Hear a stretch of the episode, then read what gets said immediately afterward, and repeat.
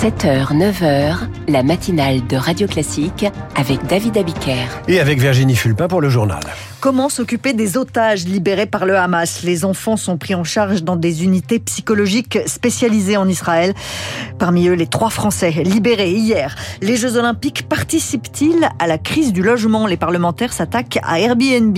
Et puis parmi les bonnes résolutions du 1er janvier, arrêtez de fumer. Le prix du paquet de cigarettes va augmenter de 40 à 50 centimes. Et après ce journal, l'éditorial de Guillaume Tabar qui revient sur la visite d'Olivier Véran en Isère, euh, à, à Crépole, la Drôme, suivi de l'invité de la matinale. Depuis hier, le projet de loi immigration est discuté à l'Assemblée nationale. Pour en saisir l'utilité et les limites, François Errand, professeur au Collège de France et titulaire de la chaire Migration et Société, est l'invité de Radio Classique à 8h15.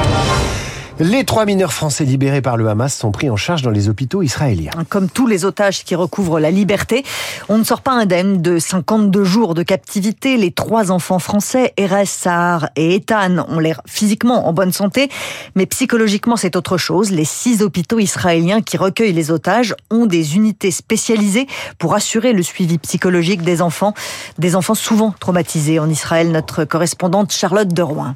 Difficile de savoir ce que ces enfants auront vécu pendant ces longues semaines de captivité. Pour le docteur Paula David, psychothérapeute et directrice du programme de formation à l'Institut Aruv, qui forme tout type de professionnels à interagir avec des enfants victimes de traumatisme, le premier objectif est de regagner leur confiance.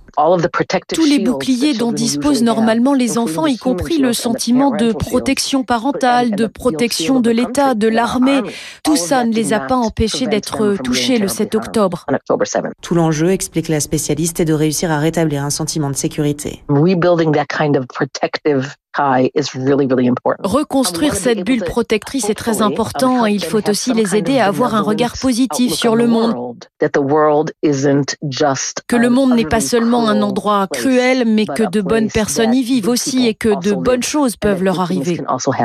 Pour y parvenir, Paula David explique qu'il faut éviter toute attitude ou tout geste qui pourrait paraître intrusif. Il faut aider les enfants à reprendre le contrôle, qu'ils puissent faire leurs propres choix et décider de ce qu'ils veulent faire et comment ils veulent agir.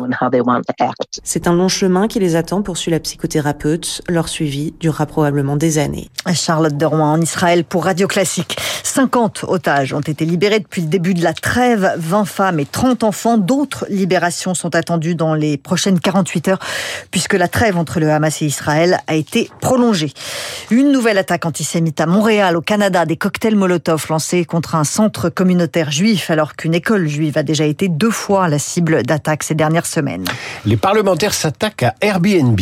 Airbnb est-il responsable d'une partie de la crise du logement? Les parlementaires veulent freiner le développement des meublés touristiques. Une proposition de loi transpartisane arrive aujourd'hui en commission à l'Assemblée nationale, alors que le marché Airbnb est dopé par la perspective des Jeux Olympiques qui arrivent à Paris. Un propriétaire sur cinq envisage de louer son appartement pendant l'événement. Le problème, c'est que ça paralyse encore un peu plus le marché, Zoé Pallier. Un quart des directeurs d'agences en Ile-de-France remarquent déjà un impact des Jeux Olympiques sur leur activité. Parmi eux, David Mselem.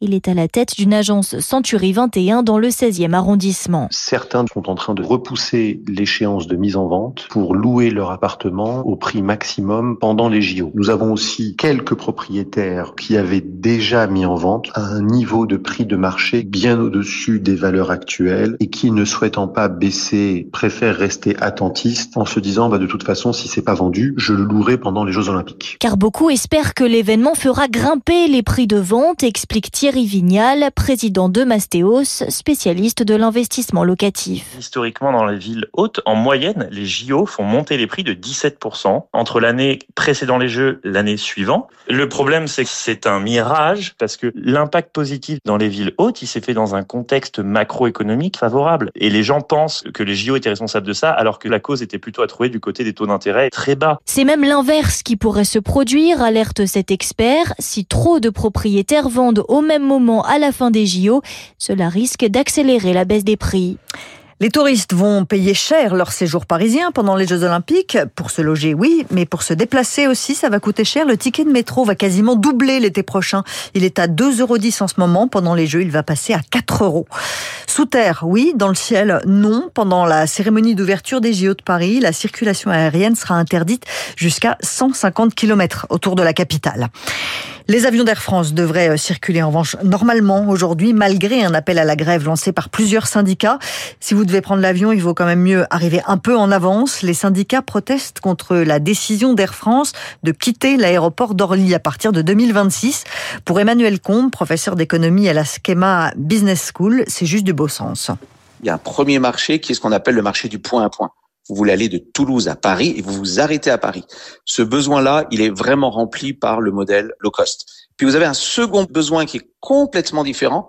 Vous voulez faire un Toulouse-New York en passant par euh, Roissy. Et là, vous avez besoin de quoi? De continuité, de certitude sur le fait que la correspondance sera assurée. Et ça, c'est le propre des grandes compagnies historiques et notamment des marques comme Air France. Si vous voulez vous battre sur Paris-Nice, sur Orly-Nice, face à EasyJet, il faut avoir les mêmes coûts, la même structure, le même modèle. Donc c'est assez logique en réalité que Transavia remplace d'ici 2026 la marque Air France. Des propos recueillis par Éric Mauban. Le gouvernement présente son plan contre le tabac aujourd'hui. Oui, c'est peut-être le moment d'arrêter de fumer. Les paquets de cigarettes vont coûter entre 40 et 50 centimes de plus à partir du 1er janvier. La fiscalité, ça fait partie des mesures efficaces pour euh, Emmanuel Béguinot, la directrice du Comité national contre le tabagisme. Mais ça ne suffit pas. Il est clair que les stratégies fiscales de hausse significative sont parmi les mesures les plus efficaces pour réduire la consommation de tabac. C'est vraiment quelque chose qui est très très bien démontré. Il y a d'autres mesures qu'il faut associer aux hausses de taxes. Ça va de la fiscalité, la réglementation des produits du tabac, le marketing. Toutes ces mesures doivent déjà être mises en œuvre pour réduire cette consommation de tabac et s'inscrire aussi dans la sortie du tabac de la société. C'est tout le sens de rendre accessibles les traitements de la dépendance tabagique l'ensemble des fumeurs, par exemple. Emmanuel Béguinot avec Servane de Pastre. L'interdiction de fumer va s'étendre aux plages, aux parcs et aux abords des écoles. Et vous avez arrêté de fumer, Virginie Combien de jours sans tabac, vous? 11 jours exactement. Bravo Allez, on fait la fête pour 15. Manipulée ou manipulatrice, le procès de Monique Olivier commence aujourd'hui. La compagne de Michel Fourniret est jugée pour complicité dans trois enlèvements, dont celui d'Estelle Mouzin en 2003.